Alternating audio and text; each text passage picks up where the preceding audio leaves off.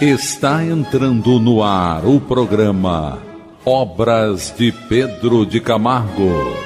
Produção e apresentação Moisés Santos.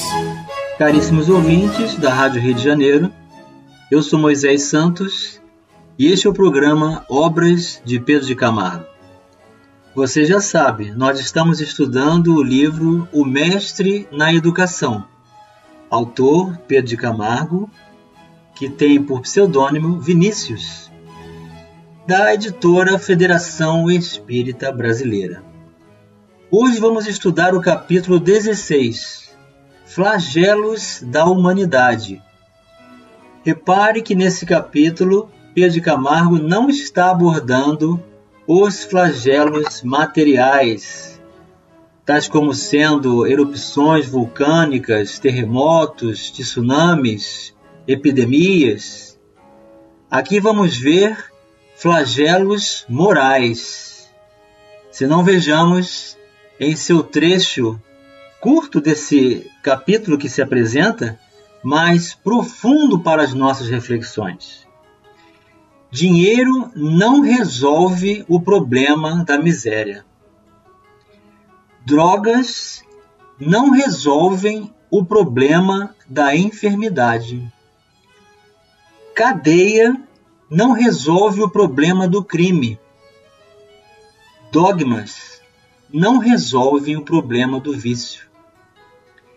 A miséria persiste nos centros ricos, ao lado do Fausto, das pompas, do luxo o miserável retoma a miséria, ainda que venha a possuir fortuna. Permanecerá na indigência, mesmo que se lhe ofereça oportunidade de enriquecer. O doente será doente, a despeito das mil e uma drogas que haja ingerido. O crime pulula em torno dos cárceres.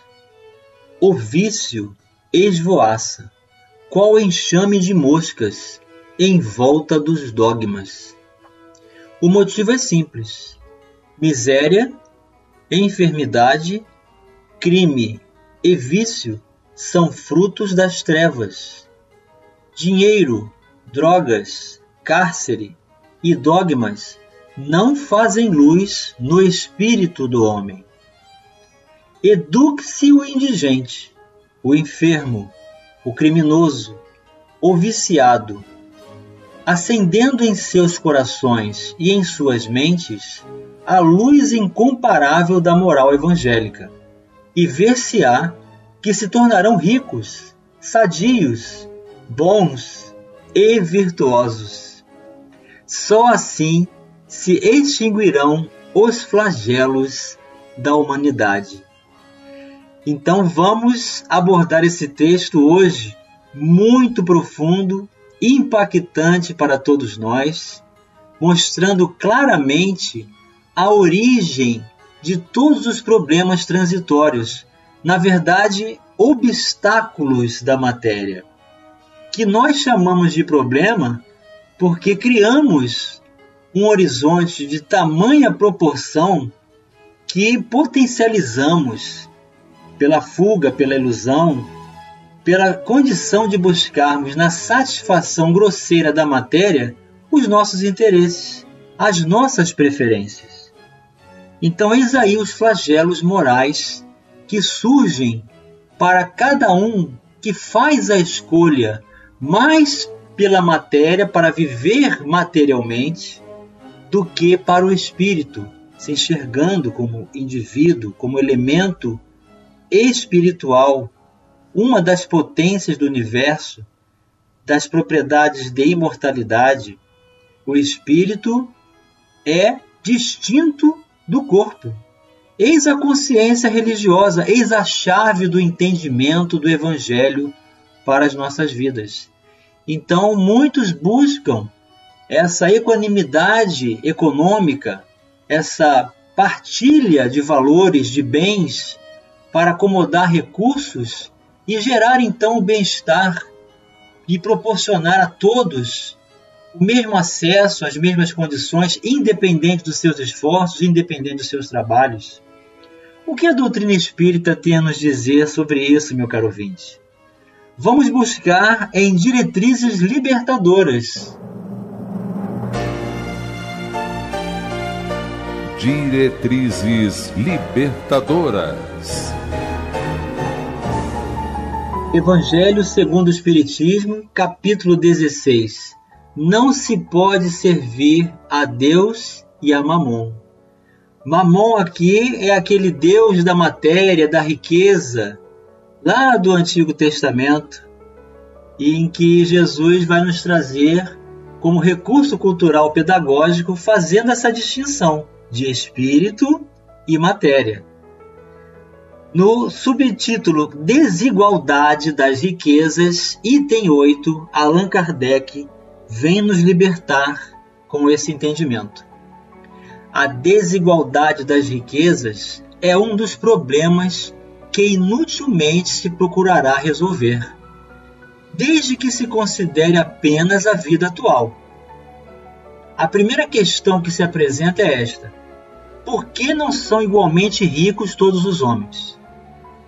Não o são por uma razão muito simples: por não serem igualmente inteligentes, ativos e laboriosos para adquirir, nem sóbrios e previdentes para conservar. Esse trecho, meu caro ouvinte, está aqui em destaque no Evangelho segundo o Espiritismo, para que se observe com bastante acuidade. Vou repetir, por uma razão muito simples, por não ser igualmente inteligentes, ativos e laboriosos para adquirir, nem sóbrios e previdentes para conservar.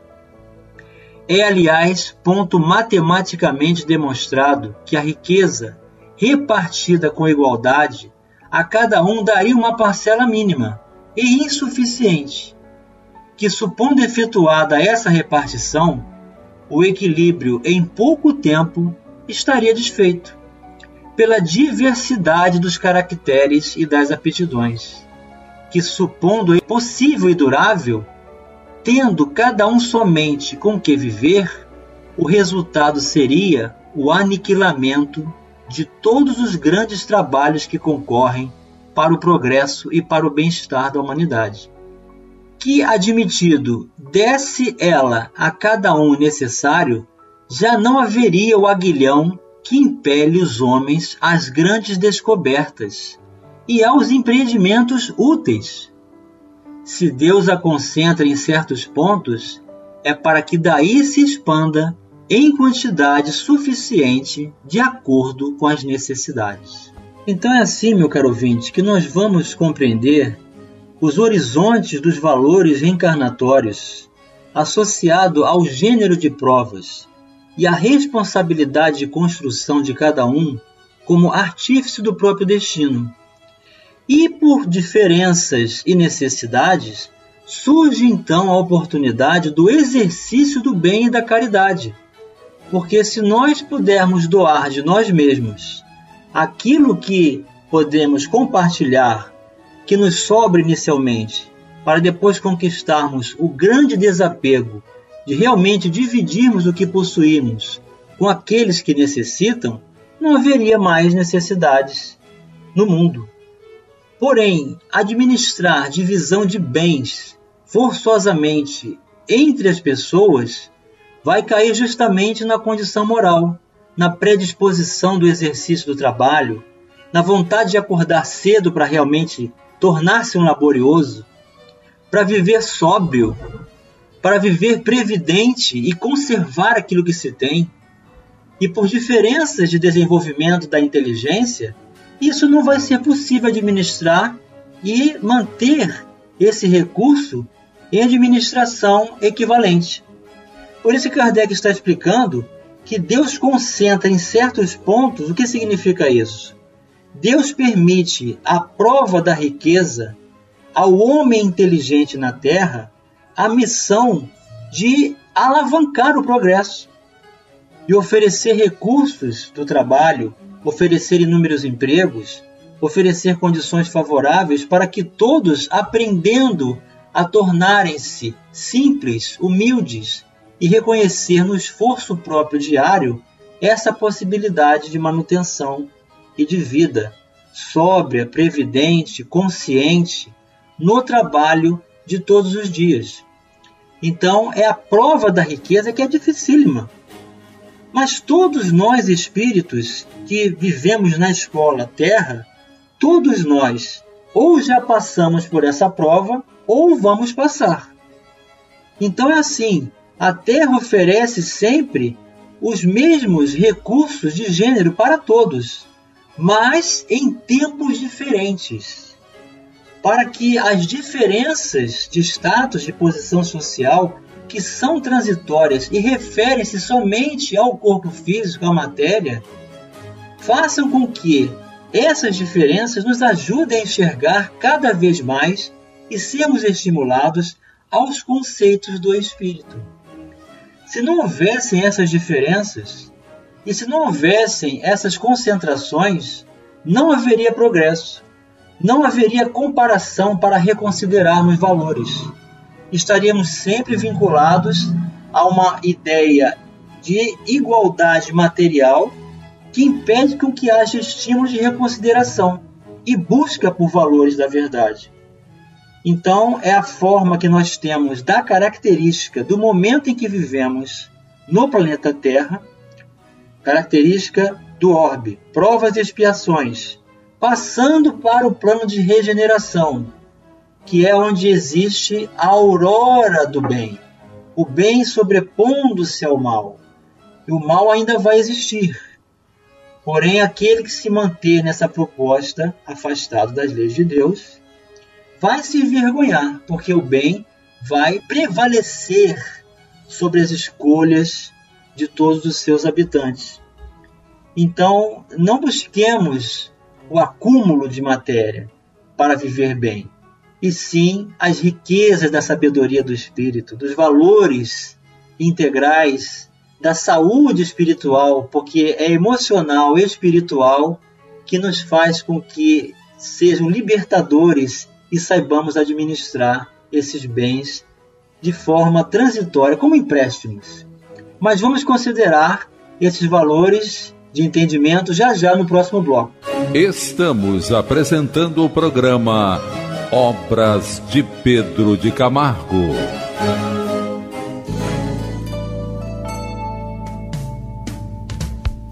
Participe do programa Obras de Pedro de Camargo enviando sua mensagem, dúvida ou sugestão pelo e-mail opg arroba rádio Rio de Janeiro.am.br ou pelo WhatsApp da Rádio Rio de Janeiro 984867633 aos cuidados de Moisés Santos.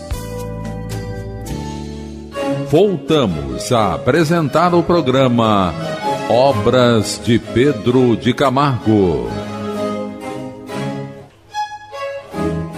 Caríssimos ouvintes da Rádio Rio de Janeiro, voltamos agora para o segundo bloco do nosso programa de hoje, onde estamos analisando os flagelos da humanidade. Não os flagelos físicos, terrenos, mas os flagelos morais, aqueles que são construídos pelo mau uso do livre-arbítrio, aqueles que são resultado da ilusão, do excesso, da anestesia de consciência e da perspectiva única de que a felicidade reside exclusivamente no corpo físico e na matéria. Então é assim que o homem se embaraça em sistemas em busca de constrangimento se incomoda porque existem as diferenças sociais, mas não se permite ao trabalho, não se dispõe ao exercício da caridade para diminuir essas diferenças. Então, o espírita cristão é um pacificador. O que é um pacificador, meu caro ouvinte? É aquele que age e não reage.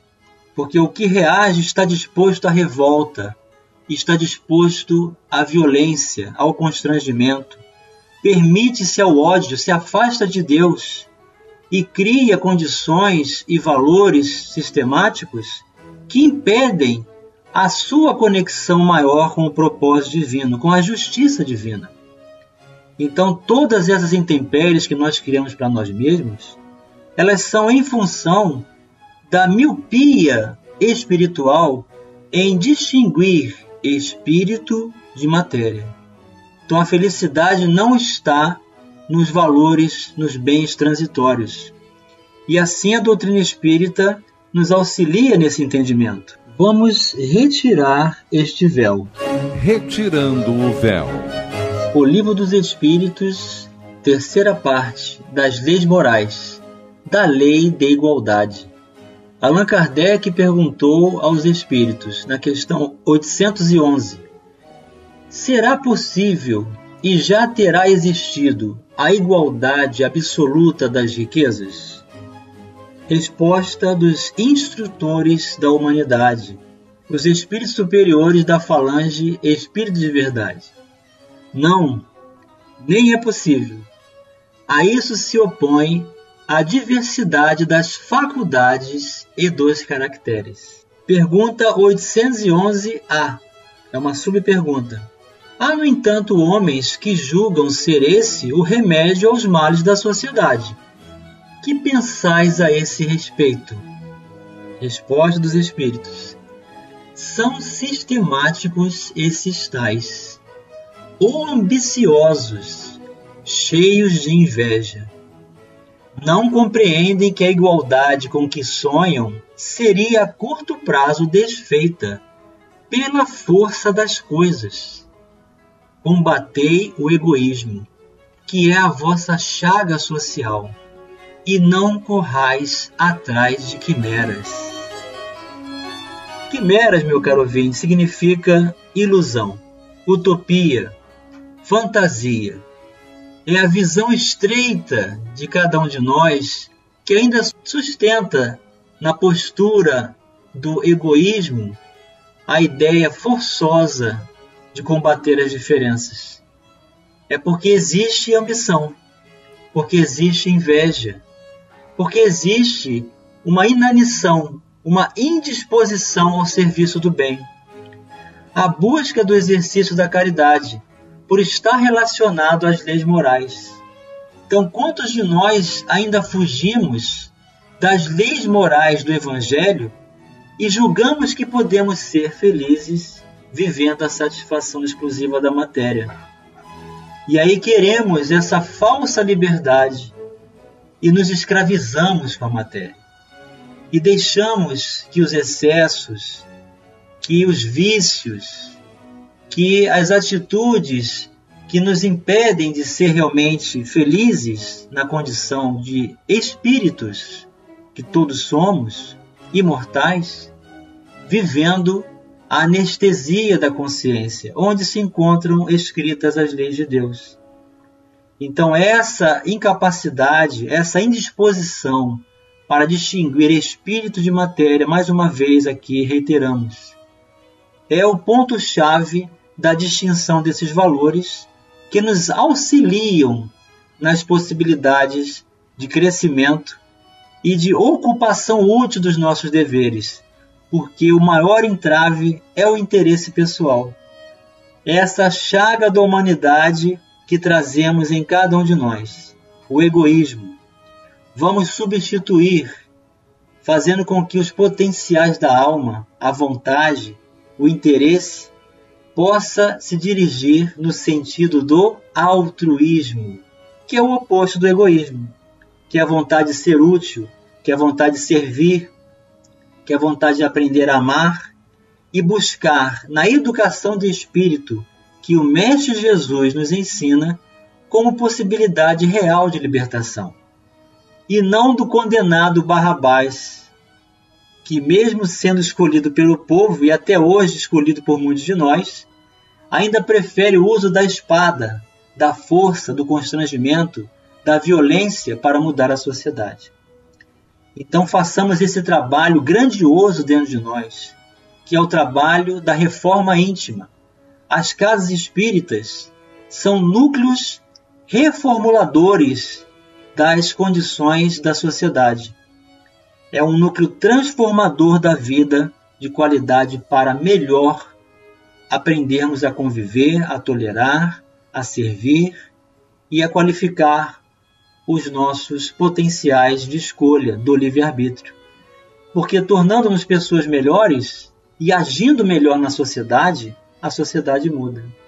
Então a sociedade que eu quero que exista em termos de mudança, meu caro ouvinte, começa primeiramente dentro de cada um de nós. Com relação a este raciocínio, Allan Kardec também vem nos auxiliar no comentário da questão 894 deste mesmo capítulo do Livro dos Espíritos. Só não tem que lutar aqueles em que já haja progresso realizado. Esses lutaram outrora e triunfaram. Por isso é que os bons sentimentos nenhum esforço lhes custam, e suas ações lhe parecem simplíssimas. O bem se lhes tornou um hábito, Devidas lhes são as honras que se costuma tributar a velhos guerreiros que conquistaram seus altos postos. Como ainda estás longe da perfeição, tais exemplos vos espantam, pelo contraste com o que tendes à vista, e tanto mais o admirais, quanto mais raros são.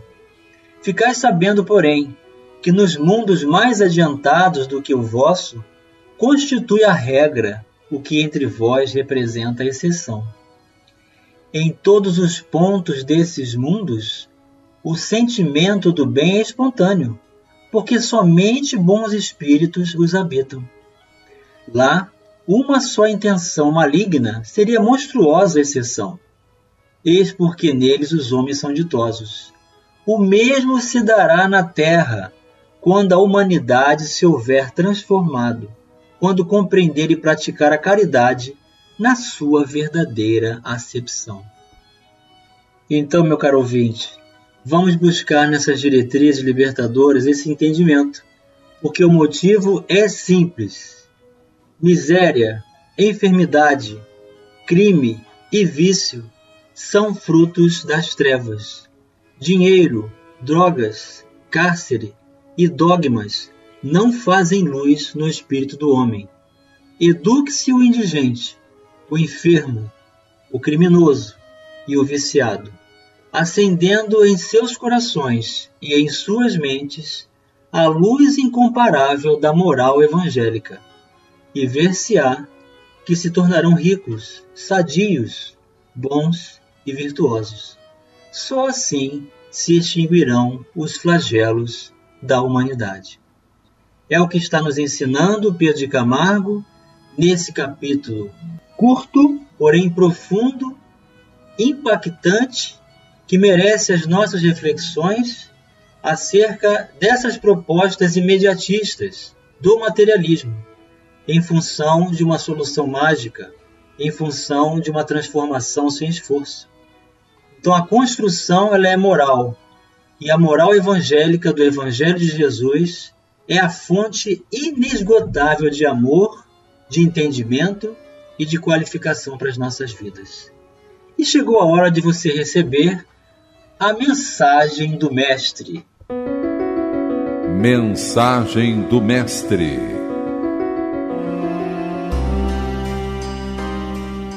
Ninguém pode servir a dois senhores, porque ou odiará um e amará a outro, ou se prenderá a um e desprezará o outro. Não podeis servir simultaneamente a Deus e a Mamon. Lucas capítulo 16, versículo 13.